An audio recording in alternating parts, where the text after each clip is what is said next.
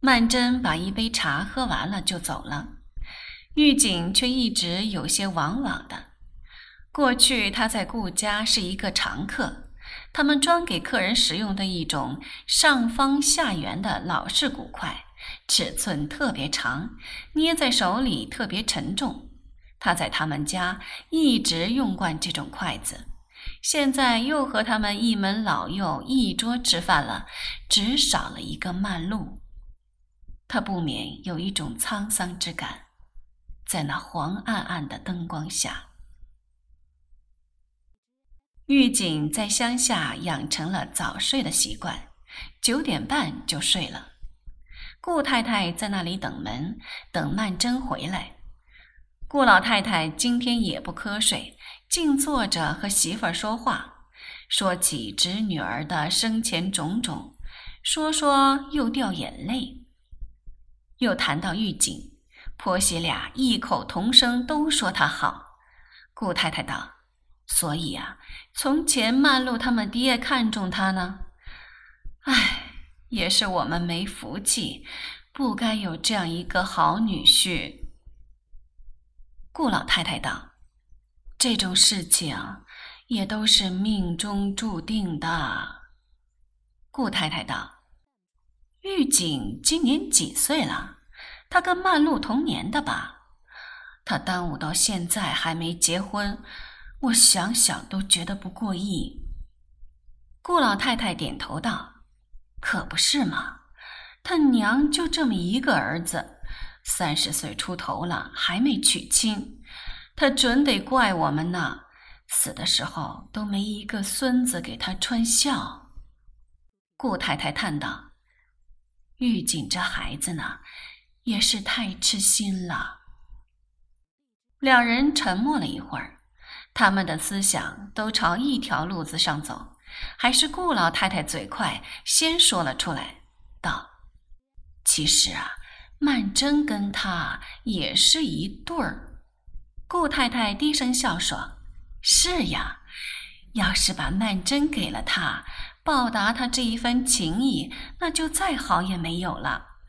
可惜啊，曼桢已经有了沈先生。”顾老太太摇摇头。道：“沈先生的事情，我看也还没准儿呢。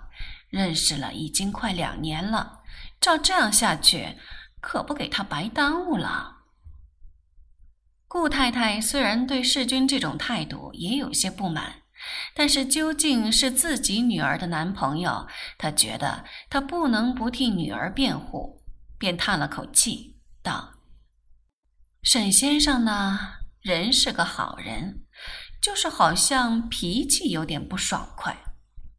顾老太太道：“我说句粗话，这就是骑着茅坑不拉屎。”说着，他呵呵的笑起来了。顾太太也苦笑。狱警住到他们家里来的第三天晚上，世君来了。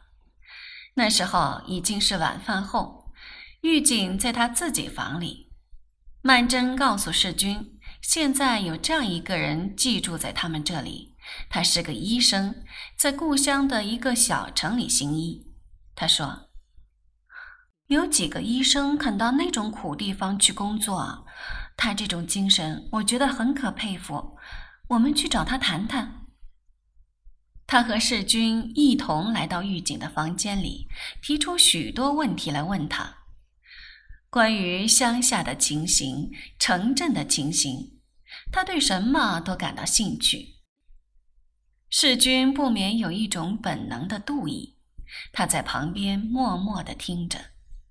不过他向来在生人面前不大开口的，所以曼桢也不觉得他的态度有什么异样。他临走的时候，曼桢送他出来。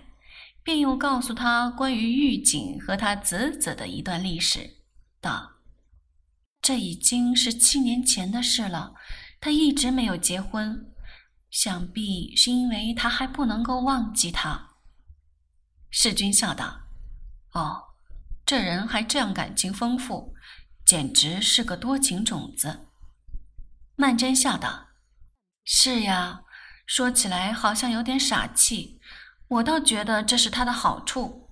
一个人要不是有点傻气，也不会跑到这种穷乡僻壤的地方去办医院，干那种吃力不讨好的事情。世君没说什么，走到弄堂口，他向他点点头，简短的说了声“明儿见”，转过身来就走了。这以后，世君每次到他家里来，总有狱警在做。有时候，狱警在自己房间里，曼桢便把世君拉到他房里去，三个人在一起谈谈说说。曼桢其实是有用意的，他近来觉得，老是两个人腻在一起，热度一天天往上涨，总有一天他们会不顾一切提前结婚了，而他不愿意这样。所以很欢迎有第三者和他们在一起，他可以说是用心良苦，但是世君当然不了解，他感到非常不快。他们办公室里现在改了规矩，共给午膳了。他们本来天天一同出去吃小馆子，曼桢劝他省两个钱，这一向总是在厂里吃。所以谈话的机会更少了。曼桢觉得这样也好，在行迹上稍微疏远一点。他不知道，感情这样东西是很难处理的，不能往冰箱里一搁，就以为它可以保存若干时日，不会变质了。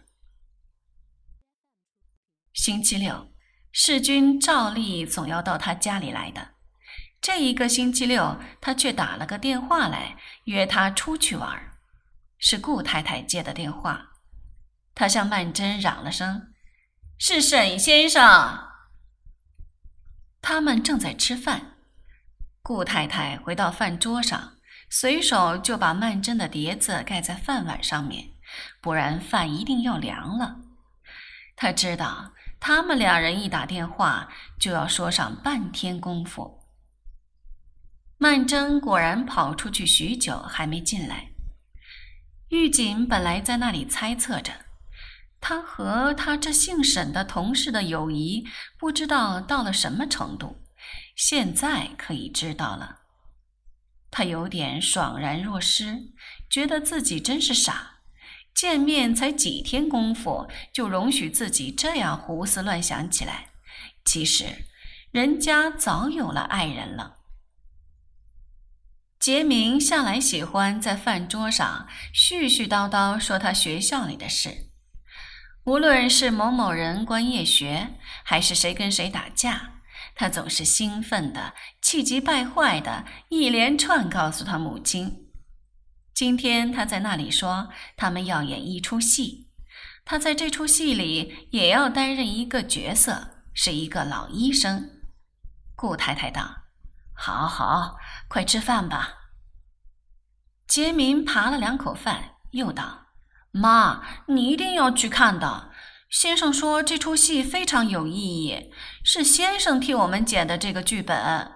这剧本好极了，全世界有名的。”他说的话，顾太太一概不理会，他只向他脸上端详着，道：“你嘴角上沾着一粒饭。”杰明觉得非常泄气，心里很不高兴，懒洋洋伸手在嘴角抹了一抹。